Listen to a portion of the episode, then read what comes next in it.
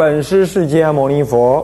南无本师释迦牟尼佛。南无本师释迦牟尼佛。南无上甚深微妙法。无上甚深微妙法。百千万劫难遭遇。百千万劫难遭遇。我今见闻得受持。我今见闻得受持。愿解如来真实义。天台禅法的特质，各位必修，必修你，各位沙弥、沙弥尼，各位居士，大家阿弥陀佛。阿弥陀佛，请放掌。哦，我们上一堂课呢，啊，跟大家上到第四章第三节第呃第一小项，就是这是修忏前的忏前准备。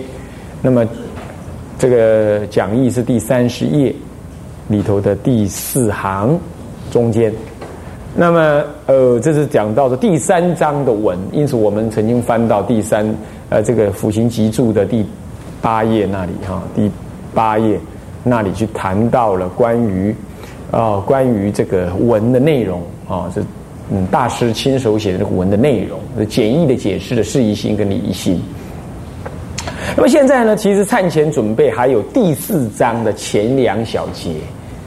啊，那么前两小节它还是有说明关于严禁道场跟这这个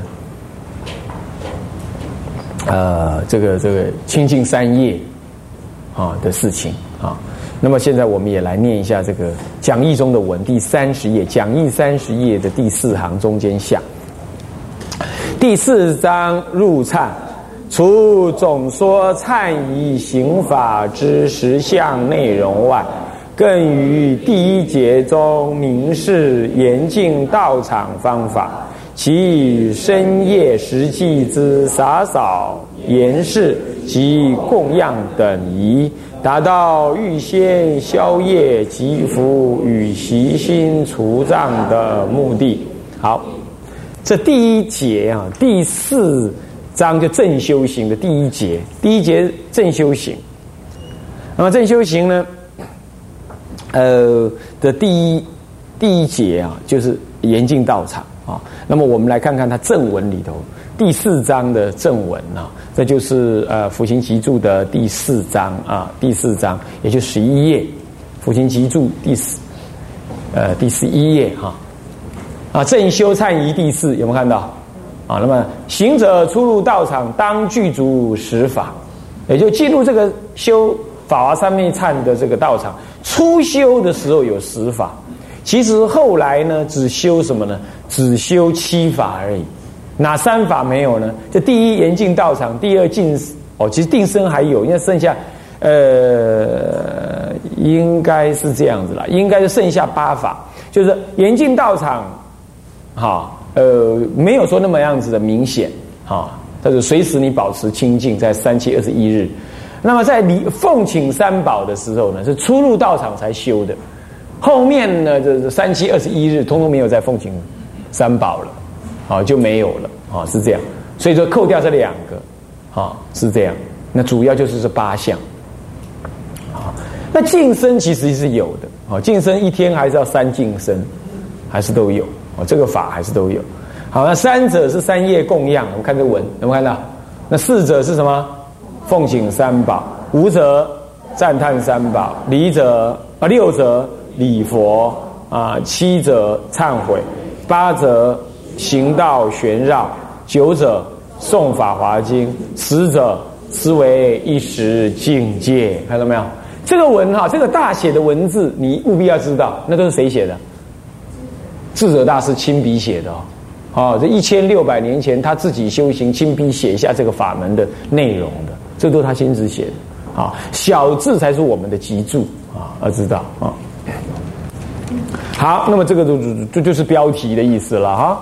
好，那么翻过来看到，呃，行者于我们念一下，行者于三七日中，日夜六时，出入道场一时之中，当具足修此十法，于后六十一一时中。当略去请佛一法，与九法西行无异。好，那刚刚我不是说称叫八法吗？那什么时候老人家说九法呢？当然了，他把严禁道场仍然保持着。我说过了，当然是，是不是这样的？你一日都要三洗浴，那严禁道场照说也也是一个法，是不是这样子啊？不过问题就是说，严禁道场并不是你每一天都要这样做的。好，而且家里的清气清气，今天我这里都很干净，地也很干净，我多用一点时间专心啊诵经也可以。哎，隔了两天，哎呦，有点脏了，有点脏，我就来严禁道场一下。这还是修法华忏的方法，这样懂吗？所以具足修九法，他讲是这个意思。那我说少一法，那就是说不是指的是没有每一天一定要做那个严禁道场动作，是这样。当然你说你要严禁，你要每天都做，可以的，看你的因缘，懂吗？是这样。不过肯定的说，那个奉请三宝是第一天的第一支香才做的，才唱。那你说不对呀？那法师，你每次去带人家拜法华三昧忏，不就都都都都都都都都都奉请三宝？那废话，那么又不又不就是拜一炷香而已啊？是不是这样子啊？那隔了三个月才又拜一次，那这当然要奉请啊！那去拜庆啊，有个老外哦去拜哟，当然不算，是不是这样子？当然每一次都要奉请，这第一个原因。第二原因，我们已经少做很多了，也没叫他叫大家去洗澡，也没叫大家早一点来严禁道场，也都没有。是不是这种恭敬心是很重要？不是说啊，刚好怎么样啦，那就教我们拜忏，不是这样意思啊。他要具足一些因缘，具足一些因缘啊。嗯，师傅要要带大家拜忏，都要常住都要很调整的，人员都要调整的。眼巴巴来一场一趟路什么的啊，你就这么几个人这样拜，效果我对其他师傅过意不去啊，这不是我个人不愿意啊，是这样子。那么。呃，所以说这些已经我们做的很少了啊，我们做的很少，所以当然我们要奉请三宝啊，这应该大家都很那文字就很容易懂啊，对不对？这有个注，注还是智者大师自己的注，就是他的重重点文字之后，他会做一个小注解在旁边，补充说明一下。那我们来看一下注怎么说：命此十法之中，有但说思维方法，有叫运心作念。有教诵文章句，口是宣说，行者当好善取义而用，未必并须诵此文言。这时候说啊，他说我我写的这一部《法华三昧》里头有教你执念的那个文，也有注解教你怎么说的、怎么做的这些辅助的说明文字，你不用念的，也有叫你要跟着照念的。也有呢，建议你可以这样念的，你也可以自己改一改的。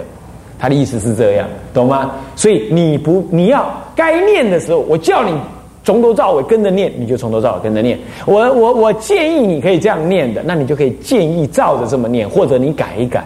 那我只是说明的，那你就别念了啊。像这种文，你正在拜忏的时候就不要念，对不对？像这种注解文或说明文就不要念。真正要拜忏唱的是大的那个明体。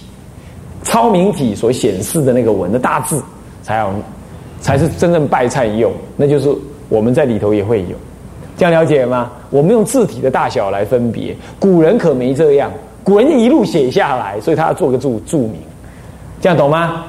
懂不懂？好，OK，好，这个就不用再多说哈。现在有讲到第一节跟第二节，这通通是修忏的方便的一个准备功夫，同时。它也是正修忏时你要做的动作，它跨两边，懂吗？那我们一般是把它过归类为正修忏前的准备，是说，嗯，特别强调它有预备的功能嘛，预备的功能，这样懂吗？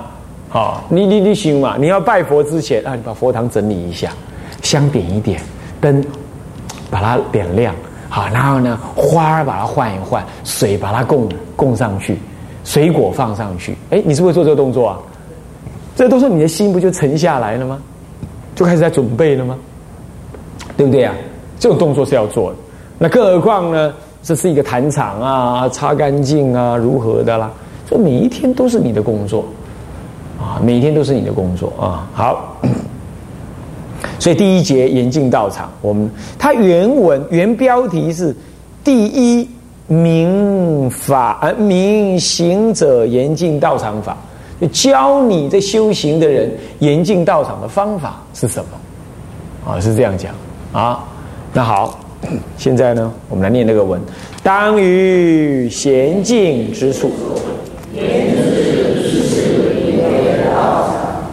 别安自坐之处。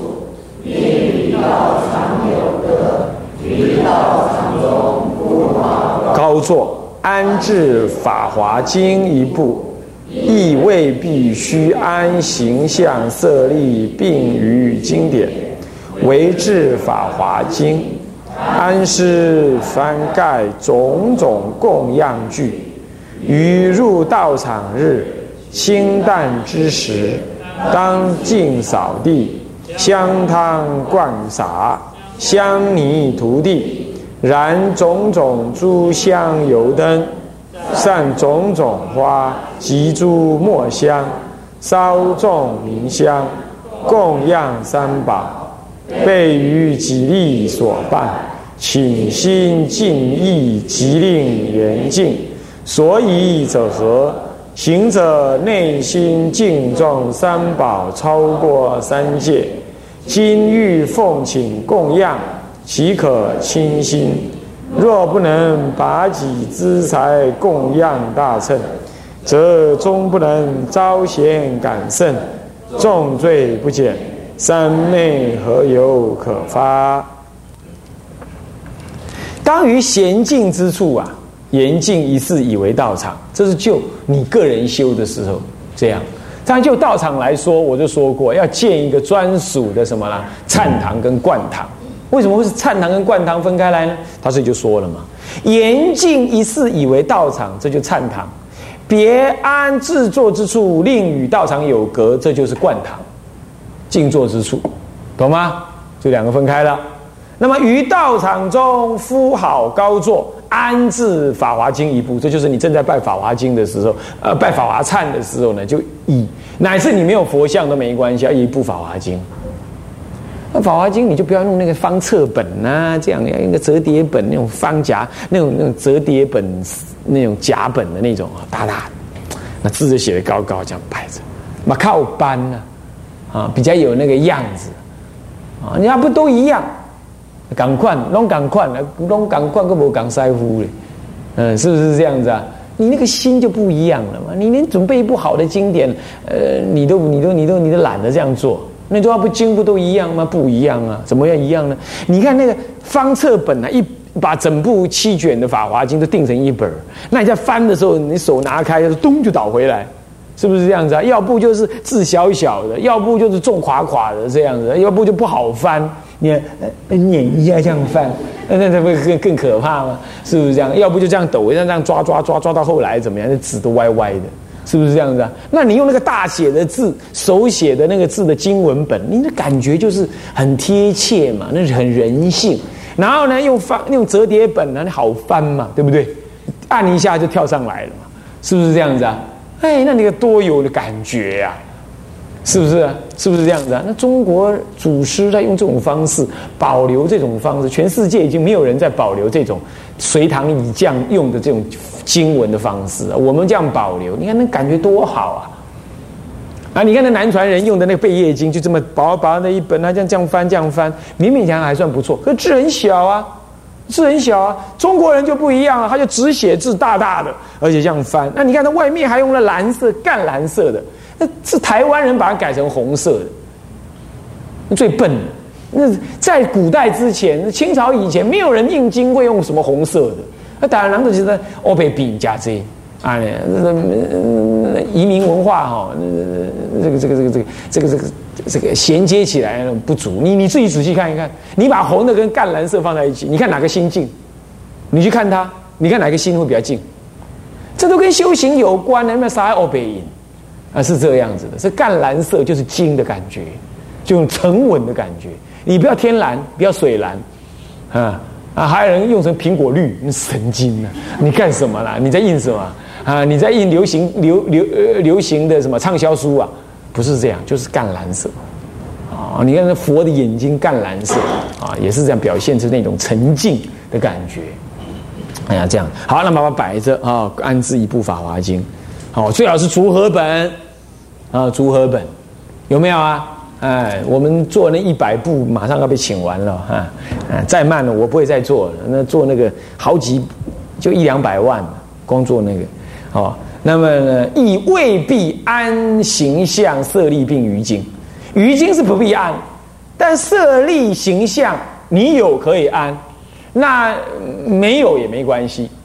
那色立形象，色立当佛色立或者主要是佛色立。啊，佛舍利现在到处都在讲哦，我是有佛舍利什么？那好了，那就算了。甚至还有什么佛骨啦，那都不有没有做 DNA 测定啊？我们搞不清楚。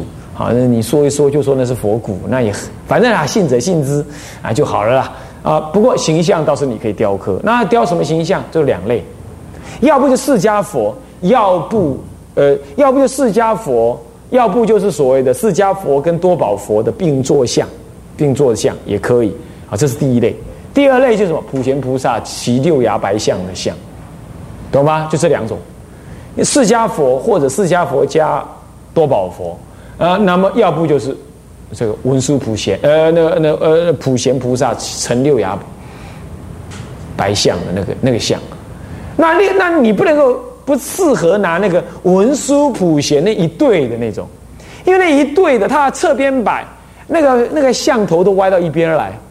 啊！结果你现在只供一尊的时候，你你摆中间，你怪怪的，那像头歪的。你要这种正的，像九华山无量殿那一尊就很很适合，他就正像坐在那儿，然后呢，那个普贤菩萨的像也跟着像头的那个像是方向是一样，都是像，这样懂意思吗？普贤菩萨的像，他面的像，跟那只像的像。是同一个方向，这就是这就是所谓的北京话的困扰之处。讲成台语的话是：普贤菩萨的像，伊的面向的迄个向，甲这只枪的面的向是共方向，你就很清楚了嘛？是不是这样子啊？就不会那么绕口了，对不对？是不是？嗯，嗯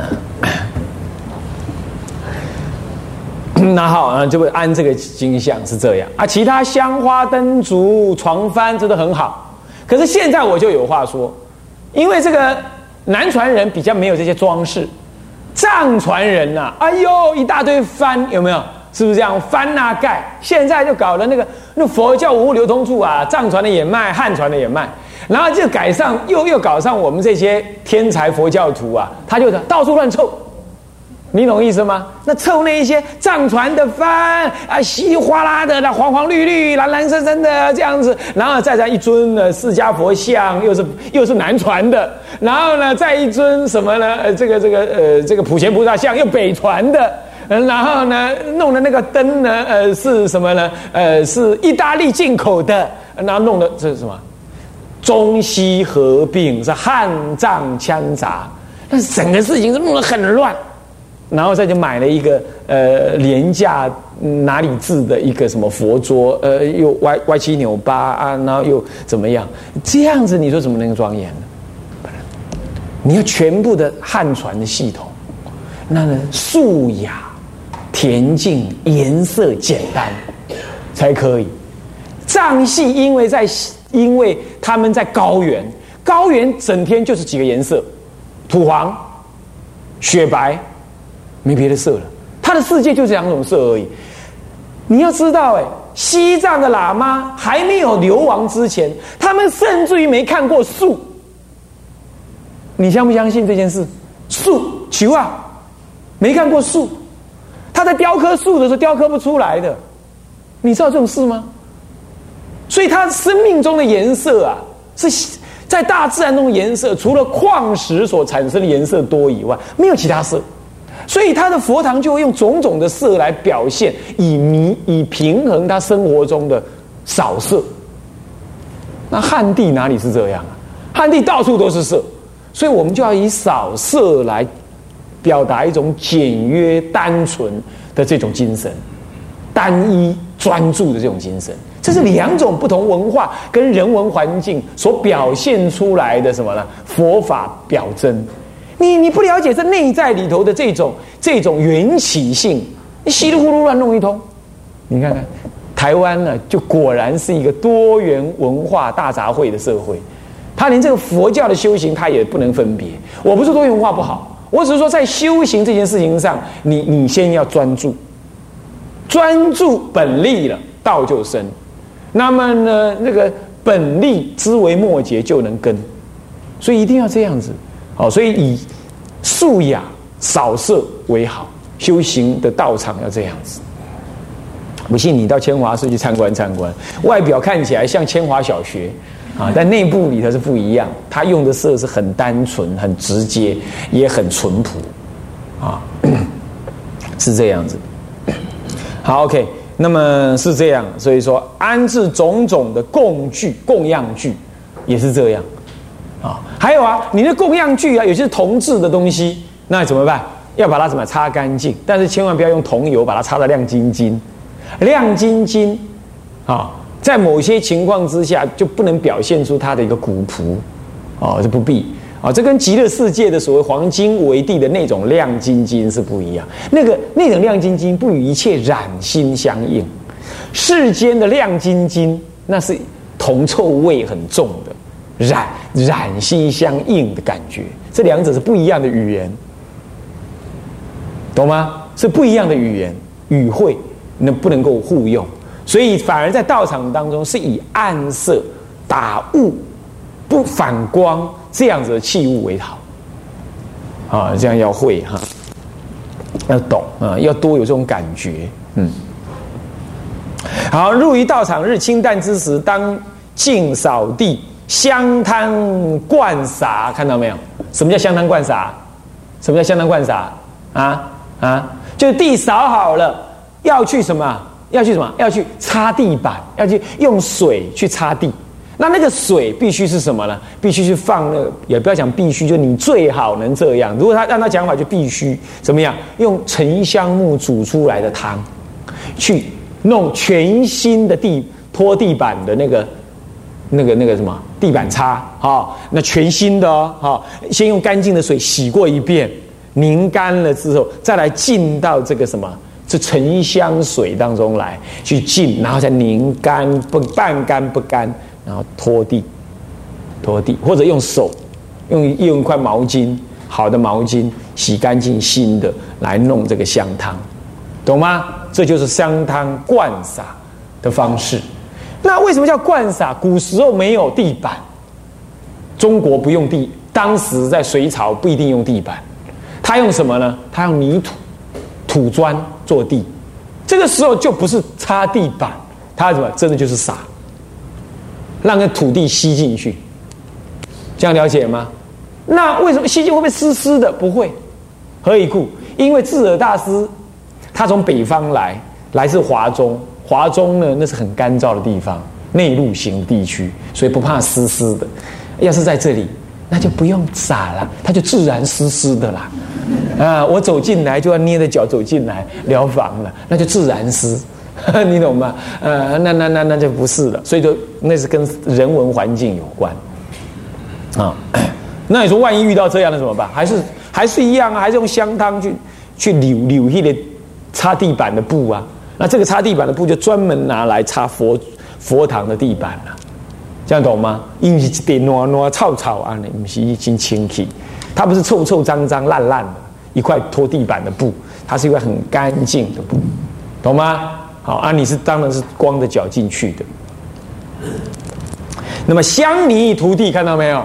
你说啊，温刀啊，我家里或者我们道场这这这地板呢？那么是磨石子的耶，大理石的耶，什么香泥涂地啊？这就是指当时没有这些建材的时候，他用好的泥。什么叫香泥啊？把地面挖掉一尺的土，然后让另外用大白牛的粪跟最亲近山上的干净的土、没有杂质的土相搅和，来再铺回来。这样懂吗？这样懂吗？那牛的粪有一种清香，啊，牛的粪有一种清香。那么你在你去过印度没有？他们家家户户的门上面都堆了一堆牛粪，就扒了一堆牛粪，还一个手掌在上面，这样一堆牛粪拿起来一撮，丢就扎在那个房子上面啊，房子的墙壁上啊，扎在房子的墙壁上，然后呢，嗯嗯，然后就手把它贴一下，哎，手拿开了，哎，你就看一坨一个手印，然后一干了之后，它。扒下来，叠起来，叠起来，叠起来，叠起来。然后每次要煮茶啦，烤加巴蒂啦，加巴蒂就是那个面粉饼啊啊，他就拿一片来烧，有点清香味